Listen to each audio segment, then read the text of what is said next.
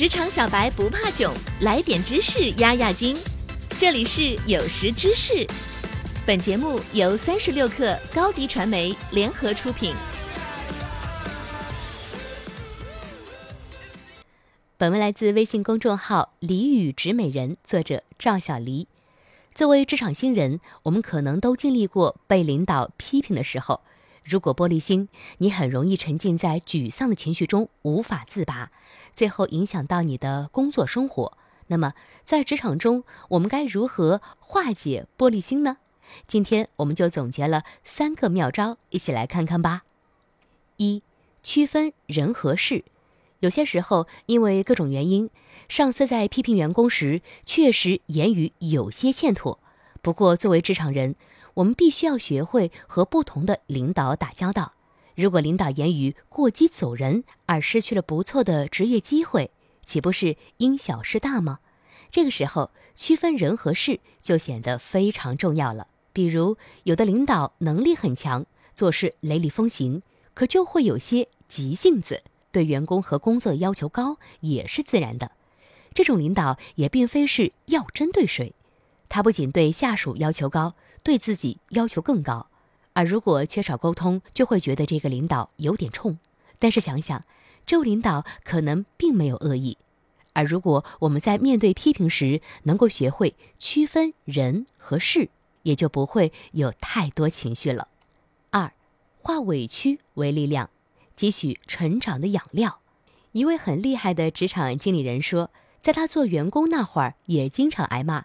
后来做部门经理的时候，有一次把客户数据弄错了，被领导当众指责，毫不留情。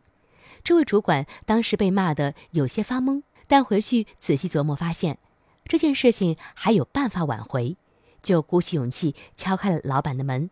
老板听完，淡淡的回了句：“知道了。”就让主管按照他提交的方案予以补救，挽回了一笔不小的损失。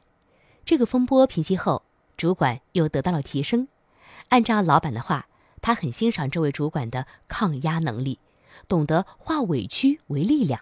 想一下，一个人如果能够抗住委屈、化解情绪，不正是他心智成熟的重要表现吗？三，与其空有自尊，不如提升价值。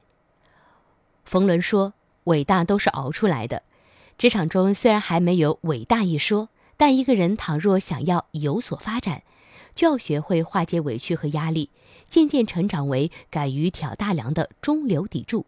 想想看，如果一个人事情也做不好，只是空有自尊，在职场中又有什么用呢？即便你的领导不说你，你的客户也不会放过你。所以，有功夫抹眼泪，不如不断的提升自己的能力，可能会产生更好的效果。所以，化解职场玻璃心，我们有三个妙招：一。区分人和事，二化委屈为力量，汲取成长的养料。三，与其空有自尊，不如提升价值。玻璃心真的一无是处吗？其实，如果一名职场新人出现了玻璃心的情况，实则是一个信号，它说明这位职场人在某些方面还存在误区。所以，一旦新人出现玻璃心状况，其实是一种善意提醒。感觉痛苦，就说明认知存在盲区，需要进行学习及改进。这对我们来说也并非坏事。好了，本期节目就是这样，我们下期不见不散。